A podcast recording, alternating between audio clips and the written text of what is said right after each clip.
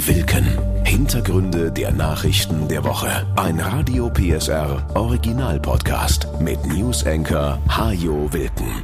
Hallo und willkommen zur Ausgabe mit dem Doppelwumms. Könnte etwas länger dauern heute.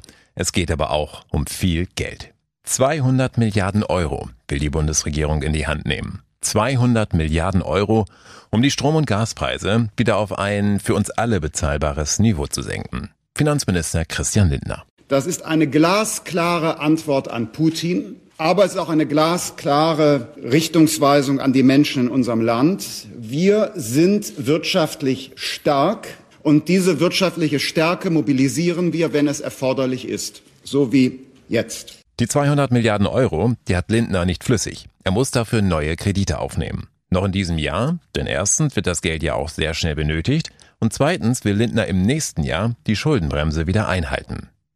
Die viel diskutierte Gasumlage, die zum 1. Oktober eingeführt werden sollte, um die Gasimporteure vor einer Pleite zu bewahren, die ist mit dem Doppelwumms vom Tisch. Sie wird nicht mehr gebraucht, sagt Bundeskanzler Olaf Scholz. Wir werden die Unternehmen direkt unterstützen, sodass das nicht zu einer Mehrbelastung der Verbraucherinnen und Verbraucher und vieler anderer Unternehmen führt, aber diese Unternehmen trotzdem durch diese Situation kommen und ihre Aufgabe für die Gasversorgung Deutschlands auch weiter wahrnehmen können. Wo genau der Deckel für den Gaspreis eingezogen werden soll, ist noch unklar. Die Bundesregierung hat deshalb eine Expertenkommission eingesetzt. Die soll bis spätestens Mitte Oktober Vorschläge machen, wie die Gaspreisbremse am besten umgesetzt werden kann. Unmittelbar danach werden die Preise drastisch zurückgehen, verspricht Scholz. Deutschlands führende Wirtschaftsforscher hatten der Bundesregierung übrigens empfohlen, die Energiepreise nicht allzu stark zu dämpfen. Denn wenn es keinen Anreiz mehr gibt, Energie zu sparen, dann werden viele Menschen auch wieder mehr verbrauchen, so die Wirtschaftsforscher. Und eine steigende Nachfrage führt zu weiter steigenden Preisen. Außerdem ist Gas ja immer noch knapp und wenn wir den Verbrauch nicht einschränken, dann könnten die Speicher im Winter schneller leer sein, als uns lieb ist. Dann nützen auch die günstigsten Gaspreise gar nichts mehr. Vermutlich kommt deshalb ein Deckel, der auch einen Anreiz zum Energiesparen bietet. Heißt, günstige Preise für einen Grundbedarf, das könnten zum Beispiel 80 Prozent des Verbrauchs aus dem Vorjahr sein, und für alles, was darüber hinausgeht, müsste man dann die deutlich höheren ungedeckelten Preise zahlen. Solche Modelle sind in den letzten Wochen schon mehrfach vorgeschlagen worden und Sachsens Wirtschaftsminister Martin Dulich glaubt, dass es genau darauf jetzt hinausläuft. Es wird aller Anstrengungen wert sein müssen, dass wir auch Energie sparen. Auch ein Gaspreisdeckel bedeutet ja nur, dass ein bestimmter Verbrauch gewährleistet wird zu einem vernünftigen Preis. Weiterhin müssen wir alles dafür tun, unsere Energiekosten auch selber zu senken. Mit dem Doppelwumms. So hoffen Kanzler, Wirtschaft und Finanzminister, werden die meisten Menschen und Betriebe nur mit deutlich weniger Sorgen in den Winter gehen können. Seit dieser Woche ist auch klar, mit russischen Gaslieferungen durch die Ostsee können wir endgültig nicht mehr rechnen. Und auch das liegt an einem Doppelwumms, wenn man so will. Denn mindestens zwei Explosionen haben mehrere Lecks in die Gaspipelines Nord Stream 1 und 2 gerissen. Anfang der Woche gab es plötzlich einen Druckabfall in beiden Röhren. Zunächst in Nord Stream 2, die zwar nie in Betrieb, aber mit Gas gefüllt war, später dann auch in Nord Stream 1, durch die Russland seit einigen Wochen schon kein Gas mehr liefert. Dänische Behörden entdeckten daraufhin zunächst ein Leck südöstlich von Bornholm, zwei weitere wurden nordöstlich der Insel entdeckt. Nach Tagen meldete die schwedische Küstenwache schließlich noch ein viertes Leck. Schwedische Seismologen registrierten zudem diese beiden Explosionen. Eine in der Nacht zum Montag, die andere am späten Montagnachmittag. Es spricht vieles dafür, dass die Gaslecks nicht entstanden sind durch einen Schiffsunfall, ein Erdbeben, alte Weltkriegsmunition oder ein technisches Problem, sondern ganz gezielt durch Sabotage. Das wird jetzt untersucht, sagt Johannes Peters. Er leitet an der Uni Kiel die Abteilung Maritime Strategie und Sicherheit. Man wird erstmal die Schadstellen identifizieren wollen und dann wird man sich das Schadensbild anschauen müssen, um überhaupt zu wissen, was ist denn genau passiert. Weil bis jetzt ist es ja so, dass es zwar Vermutungen gibt, aber noch nicht geklärt ist, wie ist es überhaupt zu diesen Schäden gekommen, was ist dort genau passiert. In den ersten Tagen nach den Explosionen konnte man den Ursachen dafür noch nicht auf den Grund gehen, weil noch immer Gas aus den Pipelines ausströmte. Sobald die komplett leer sind, soll das aber geschehen. Ein Anschlag auf Gaspipelines, die zig Meter tief auf dem Meeresboden liegen, ist kein einfaches Unterfangen, sagen Experten. So etwas muss von Spezialkräften ausgeführt werden, zum Beispiel von Marinetauchern mit Sprengladungen oder mit einem U-Boot. Doch wer könnte dahinter stecken? Da muss man schon sagen, dass es relativ wahrscheinlich ist, dass tatsächlich Russland selber der Verursacher ist. Ansonsten ist es sicherlich zu komplex in der Planung und Durchführung, als dass das x-beliebige durchführen könnten. Kreml-Sprecher Peskov hat solche Vermutungen umgehend zurückgewiesen. Es wäre ja klar, dass der Westen so etwas behauptet, meinte er, doch das sei eben dumm und absurd.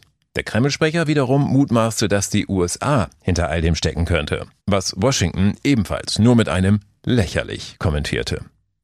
Tatsächlich sind alle Schuldzuweisungen derzeit reine Spekulation. Markus Keim von der Stiftung Wissenschaft und Politik zum Beispiel sagt, Russland verfolgt nach wie vor das strategische Ziel, Europa in eine energiepolitische Abhängigkeit zu bringen.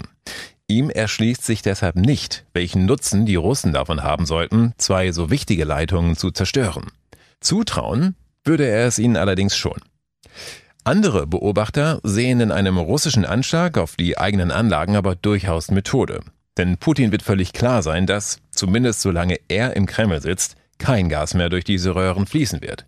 Für ihn waren sie also ohnehin bereits völlig nutzlos. Warum also sollte er sie nicht wenigstens noch einmal nutzen, um bei uns und in anderen westlichen Ländern weitere Ängste zu schüren? Mit einem großen Knall sozusagen. Das würde durchaus passen zur Strategie des früheren KGB-Agenten. Tatsächlich schossen unmittelbar nach den mutmaßlichen Anschlägen die Gaspreise nach oben.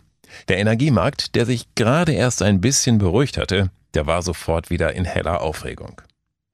Für die Gasversorgung in Deutschland haben die Lecks zwar keine weiteren Folgen, denn Russland hatte seine Lieferungen ja ohnehin längst eingestellt, Allerdings stellt sich natürlich die Frage, ob es demnächst nicht auch andere Pipelines treffen könnte. Oder unsere Infrastruktur insgesamt, wie zum Beispiel Telefon- und Internetverbindungen. Bundeswirtschaftsminister Robert Habeck. Wir sind natürlich in einer Situation, wo kritische Infrastruktur potenzielle Ziele sind. Aber das wissen wir nicht erst seit gestern. Und die Sicherheitsbehörden und auch die Betreiber natürlich tun das ihrige, um sich zu schützen, die Infrastruktur zu schützen und eine sichere Energieversorgung in Deutschland sicherzustellen. Ob Nord Stream 1 und 2 jemals wieder genutzt werden können, ist fraglich. Grundsätzlich kann man sie zwar reparieren, sagen Experten, doch das müsste relativ bald passieren. Denn wenn für längere Zeit Salzwasser eindringt, dann werden sie korrodieren und damit unbrauchbar. Die Lecks sind vermutlich auch ein Tiefschlag für den Klimaschutz. Das Umweltbundesamt befürchtet, dass eine große Menge Methan in die Atmosphäre gelangt. Methan ist ein Klimakiller und deutlich schädlicher als CO2. Die Menge, die da jetzt innerhalb weniger Tage freigesetzt wird, entspricht ungefähr einem Fünftel der Menge, die Deutschland im kompletten letzten Jahr an die Atmosphäre abgegeben hat. Wenigstens sind keine größeren Umweltschäden in der Ostsee zu erwarten. Bei einer gebrochenen Ölpipeline sehe das sicher schlimmer aus. Wie gesagt, wir wissen bislang so gut wie nichts über die Lecks und ihre Ursache. Das meiste ist Spekulation und möglicherweise wird vieles auch Spekulation bleiben. Noch einmal Johannes Peters von der Kieler Uni zur Ursachensuche am Ostseegrund. Ich gehe davon aus, dass man dort keine wirklich verwertbaren Spuren finden wird, sondern dass man erstmal Klarheit hat, was ist überhaupt passiert. Und dann kann man sicherlich Rückschlüsse ziehen, welche Fähigkeiten waren dafür nötig, ob man einen Verursacher wird ermitteln können anhand dieser Untersuchungen. Das halte ich für fragwürdig. Und damit verlassen wir die Ostsee und gehen an einen anderen Ort, den viele von uns am liebsten wohl mit Urlaub in Verbindung bringen. Aber darum geht es nicht. Italien hat gewählt am vergangenen Sonntag und wird künftig wohl von einem Rechtsbündnis regiert. Jetzt wird die Pizza teurer, analysierte die Bild-Zeitung gewohnt scharfsinnig, doch das ist natürlich nicht die größte Sorge, die politische Beobachter und europäische Politiker nun umtreibt. Denn nach Schweden ist Italien schon das zweite EU-Land in diesem Monat, in dem rechte Parteien das Ruder übernehmen. Das heißt für die Zukunft womöglich mehr Nationalismus, weniger europäische Einigung. Italien ist ein europäisches Schwergewicht. Das drittgrößte EU-Land hat deutlich mehr zu sagen als zum Beispiel Ungarn, wo Ministerpräsident Orban ja schon seit Jahren bei jeder sich bietenden Gelegenheit gegen die Europäische Union schießt, die Milliarden aus den EU-Töpfen für sein Land aber trotzdem gern annimmt. Geld ist das nächste Thema, das Beobachter nervös macht. Denn Italien hat jetzt schon fast 2,8 Billionen Euro Schulden. Niemand weiß, wie die neue Regierung damit umgeht und ob nicht womöglich die nächste Euro-Krise droht. Im Wahlkampf hat das Rechtsbündnis den Italienern unter anderem versprochen, dass sie weniger Steuern zahlen müssen und früher in Rente gehen dürfen. Neue Ministerpräsidentin wird nach dem Wahlsieg ihrer Fratelli d'Italia höchstwahrscheinlich Giorgia Meloni. 45 Jahre alt, frisch, unverbraucht und für viele Italiener deshalb eine Hoffnungsträgerin. Dabei ist sie kein Neuling in der Politik. Vor knapp 15 Jahren war sie schon Jugend- und Sportministerin in einem Kabinett von Silvio Berlusconi. Ihre Wurzeln hat sie in der extremen Rechten, sagen Kritiker. Mit 15 trat sie einer neofaschistischen Organisation bei. Mit 19 nannte sie Italiens früheren Diktator Mussolini einen guten Politiker. Heute sieht sie sich selbst als Konservative und sagt, es ist lächerlich, mir heute vorzuwerfen, was ich als 15-Jährige gedacht habe. So viel besser klang das, was sie nach der Wahl sagte, allerdings auch nicht.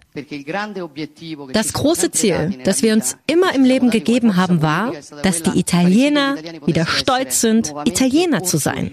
Stolz sind, die italienische Fahne zu schwenken. Meloni gilt als bestens vernetzt in rechten und rechtsextremen Kreisen, hat Kontakte zu Viktor Orban oder dem früheren Trump-Berater Steve Bannon. Sie ist gegen Abtreibung und wettert gegen die Rechte von Schwulen und Lesben. Mehrfach hat sie behauptet, die EU würde in Europa einen Bevölkerungsaustausch vornehmen, finanziert vom Großkapital. Das ist eine beliebte Verschwörungserzählung der rechtsextremen Szene. Im Wahlkampf aber hat sie immer wieder versichert, dass Italien ein verlässlicher Partner der EU bleiben wird. Für Katharina Barley, die Vizepräsidentin des EU-Parlaments, sind das Lippenbekenntnisse, die gar nichts aussagen. Dagegen meint Manfred Weber, dass Meloni eindeutig pro-europäische Positionen hat. Weber ist CSU-Mann und der Chef der Europäischen Volkspartei im EU-Parlament. Er war in dieser Woche in die Kritik geraten, weil er im Wahlkampf die konservative Forza Italia von Silvio Berlusconi unterstützt hatte. Und die wird nun gemeinsam mit Fratelli d'Italia und der rechten Lega in Italien regieren. CSU-Chef Markus Söder. Es ist nicht Aufgabe der EVP und bürgerlicher Parteien, rechtsnationale und rechtsradikale Regierungen zu ermöglichen. Das ist nicht unser Auftrag. Giorgia Meloni, Silvio Berlusconi und der frühere Innenminister Matteo Salvini. Das sind die drei prominentesten Köpfe der künftigen Regierungsparteien. Berlusconi und Salvini sind zwei erklärte Putin-Freunde. Meloni dagegen gilt außenpolitisch als pro-westlich, ist eine Befürworterin der NATO und unterstützt auch die Ukraine in ihrem Kampf gegen Russland. Dieses Thema könnte deshalb der erste große Knackpunkt für die künftige Regierung werden. Wie steht sie zu den Sanktionen gegen Russland und wie zur Unterstützung der Ukraine? Italienische Regierungen sind schon an deutlich weniger wichtigen Fragen gescheitert und halten im Schnitt keine 14 Monate. Und noch steht die neue Regierung ja nicht einmal. Es wird übrigens die 70. sein seit dem Ende des Zweiten Weltkriegs. Mehrere gute Nachrichten gab es in dieser Woche für die sächsischen Kohleregionen. In der Lausitz und im Mitteldeutschen Revier entstehen nämlich zwei neue Großforschungszentren. Eines für Chemie, eines für Astrophysik. Mehr als drei Milliarden Euro werden in die Standorte investiert. In Delitzsch wird es künftig darum gehen, neue nachhaltige Verfahren und Produkte für die chemische Industrie zu entwickeln. In der Lausitz entsteht ein Untertagelabor in Ralbitz-Rosenthal bei Bautzen und eine Zentrale in Görlitz. Dort sollen Forscher künftig dafür sorgen, dass wir das Weltall verstehen, sagte Bundesforschungsministerin Stark-Watzinger bei der Vorstellung der beiden Projekte. Und Sachsens Ministerpräsident Kretschmer freut sich über neue Arbeitsplätze auf der Erde. 1000 bis 1500 Menschen werden in einem solchen Zentrum arbeiten. Und natürlich ist das unmittelbar Kaufkraft. Aber der eigentliche Effekt ist der Wissenstransfer in die Wirtschaft, sind die Ausgründungen und deswegen ist das so eine großartige Nachricht. Für die Lausitz gibt es gleich noch eine zweite, denn der LEAG-Konzern will dort den größten grünen Energiepark Deutschlands bauen. Auf früheren Tagebauflächen will er Wind- und Solarparks errichten, um bis zu vier Millionen Haushalte mit Ökostrom zu versorgen. LEAG-Chef Thorsten Kramer. Wenn wir in der Lausitz diese Volumen an Grünstrom zur Verfügung stellen, dann wird das ein Magnet für die Ansiedlung von Industrie, Mittelstand und weiteren Geschäften. Und die Lausitz wird in den nächsten Schritt des Strukturwandels kommen und sich wahnsinnig schnell weiterentwickeln. Tausende neue Arbeitsplätze sollen entstehen und möglicherweise baut die LEAG sogar eine eigene Fabrik für Solarmodule in der Region. Der neue Energiepark soll schon im Jahr 2030 so viel Strom erzeugen wie heute die Kohlekraftwerke der LEAG. Zehn Jahre später sogar doppelt so viel. Wenn wir bis 2040 das Volumen auf 14 Gigawatt verdoppeln, wird der Lausitz der grüne Hotspot in Deutschland für die Lieferung von Grünstrom. Und eine weitere Möglichkeit ist natürlich, das Ganze wieder zu koppeln mit anderen Systemen und damit eine Versorgungssicherheit, eine Grundlast herzustellen, die einzigartig sein wird. Die LEAG rechnet für den Aufbau der Gigawatt Factory mit Investitionen von mehr als 10 Milliarden Euro. Viele Menschen in Deutschland haben künftig mehr Geld in der Tasche. Der gesetzliche Mindestlohn steigt nämlich auf 12 Euro pro Stunde. Allein in Sachsen profitieren davon fast 500.000 Menschen, so der Deutsche Gewerkschaftsbund. Das sind gut 28 Prozent der Beschäftigten, die grundsätzlich Anspruch auf diesen Mindestlohn haben.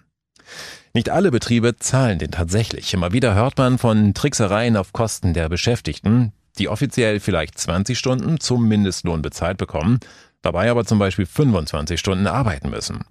Sachsens DGB-Chef Markus Schlimbach fordert deshalb mehr Kontrollen. Im Sinne der Beschäftigten, aber auch im Sinne der ehrlichen Unternehmer, die ihren Leuten einen fairen Lohn zahlen. Da gibt es extra die Finanzkontrolle Schwarzarbeit, die beim Zoll angesiedelt ist und die ist personell nicht so ausgestattet, dass viele Kontrollen stattfinden können. Und deshalb ist unsere Forderung, dass da personell aufgestockt wird. Wer auch bisher schon zum Mindestlohn Vollzeit gearbeitet hat, der hat künftig brutto etwa 270 Euro mehr auf der Lohnabrechnung. Das sind für die Betriebe natürlich höhere Kosten, räumen auch die Gewerkschaften ein. Auf der anderen Seite dürfte sich der höhere Mindestlohn aber positiv auf die Konjunktur auswirken. Denn er bedeutet einen Kaufkraftgewinn von rund 4,8 Milliarden Euro. Kleinere Änderungen gibt es im Oktober auch bei den Corona-Schutzmaßnahmen. Bundesweit gilt eine FFP2-Maskenpflicht in Kliniken, Arztpraxen und Pflegeheimen. Für Kliniken und Heime braucht man außerdem noch einen negativen Corona-Test. Auch in Fernzügen müssen wir eine FFP2-Maske tragen. In Bussen und Bahnen des Nahverkehrs genügt dagegen eine einfache OP-Maske. Und auf die Maske verzichten können wir jetzt im Flieger. Die Maßnahmen sollen den ganzen Winter lang gelten, bis zum 7. April. Ob noch andere hinzukommen, das können die Länder entscheiden, wenn sich die Corona-Lage bei ihnen deutlich verschärfen sollte. Dabei will sich Sachsen weiter an der Auslastung der Intensivstationen orientieren, so Gesundheitsministerin Petra Köpping. Wenn es tatsächlich zu einer verschlechterten Lage käme, heißt das eben auch, dass die Maskenpflicht in Innenräumen zum Beispiel bei Veranstaltungen oder ähnlichem Erwägung gezogen werden kann. Im Oktober verlieren übrigens auch viele Menschen ihren Impfstatus. Das spielt zwar keine sonderlich große Rolle mehr, weil derzeit keine 2G- oder 3G-Maßnahmen vorgesehen sind. Dennoch, um als vollständig geimpft zu gelten, sind nun drei Impfungen nötig. Bisher reichten dafür zwei aus. Es gibt ein paar Ausnahmen von der Regel. Wer bereits eine Covid-19-Erkrankung überstanden hat, der braucht nur zwei Impfdosen, um seinen Status zu erhalten.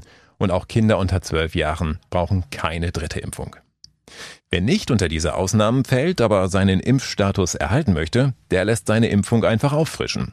Eine Frist gibt es dafür bislang nicht. Und die neuen Impfstoffe, die an die verschiedenen Omikron-Varianten angepasst sind, die sind in Sachsen ab nächsten Dienstag in den 13 staatlichen Impfstellen verfügbar. Termine kann man jetzt schon online machen. Knapp die Hälfte aller Sachsen hat sich ohnehin schon mindestens dreimal impfen lassen. Für sie ändert sich also mit dem neuen Monat nichts. Für den nun folgenden Moment habe ich mich in der Schule fünf Jahre lang gequält. Non scole sed vitae discimus. Das ist alles, was von fünf Jahren Lateinunterricht bei mir hängen geblieben ist. Nicht für die Schule, sondern fürs Leben lernen wir.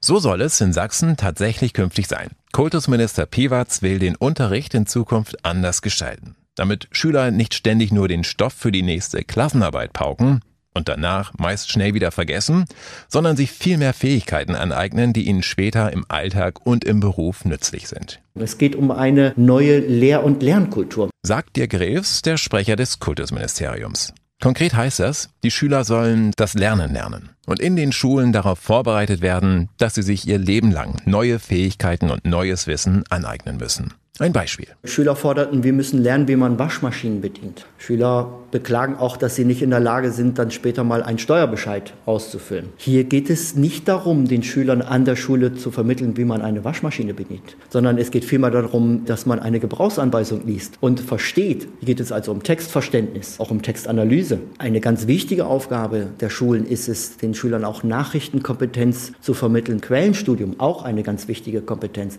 Aber Schule kann nicht dazu da sein, sein, Alltagsprobleme, die einem später mal begegnen, zu lösen. Dafür ist Schule nicht da. Ansetzen will das Kultusministerium bereits bei der Aus- und Weiterbildung von Lehrern. Sie sollen den Schülern die Fähigkeiten, die sie für ihr Leben brauchen, künftig anders vermitteln als das Wissen, das heute vielfach einfach nur eingetrichtert werden kann. Ob in diesem Zusammenhang auch die Inhalte der Lehrpläne überarbeitet und entschlackt werden, das ist noch nicht klar. Ohne das wird es aber nicht gehen, sagt Sabine Friedel, die bildungspolitische Sprecherin der SPD. Wenn Lehrkräfte ihren Unterricht ändern sollen, dann muss das Kultusministerium seine Vorgaben ändern. Solange Lehrkräfte aufgrund der zentralen Prüfungsaufgaben gezwungen sind, alle Lehrplanthemen durchzuhecheln, solange ist es mit der pädagogischen Freiheit nicht so weit her. Für Friedel ist deshalb klar, man muss die Lehrpläne umbauen. Weniger Stoff zum Auswendiglernen, mehr Inhalte, die Schüler mit praktischen Erfahrungen verknüpfen können. Über Einzelheiten will das Kultusministerium im nächsten Jahr mit Lehrern, Schülern und Eltern diskutieren. Danach soll dann eine Lehrplankommission eingesetzt werden. Das heißt natürlich auch, so wahnsinnig schnell wird sich zumindest nicht viel ändern. Vorerst werden Sachsens Schüler doch vor allem für die Schule und nicht so sehr fürs Leben lernen. So, das war die Ausgabe mit dem Doppelwumms. Ist ein bisschen länger geworden, aber wir haben ja auch ein langes Wochenende. Am Montag ist der Tag der deutschen Einheit. Und dazu jetzt noch etwas Angeberwissen. Deutschland hat nämlich erstmals mehr als 84 Millionen Einwohner. Das hat das Bundesamt für Statistik in dieser Woche mal durchgezählt. Die kleinste Gemeinde Deutschlands ist Dierfeld in der Vulkaneifel. Dort leben sieben Männer und zwei Frauen. Umgerechnet auf den Quadratkilometer sind das weniger als sechs Personen. Mal zum Vergleich. In München tummeln sich auf der gleichen Fläche fast 4800 Menschen. Und nach zwei, drei Maß beim Oktoberfest sieht man die sogar noch doppelt. Das war Wilken. Hintergründe der Nachrichten der Woche mit Newsenker Hajo Wilken. Dieser Radio PSR Original Podcast ist eine Produktion von Regiocast, deutsches Radiounternehmen.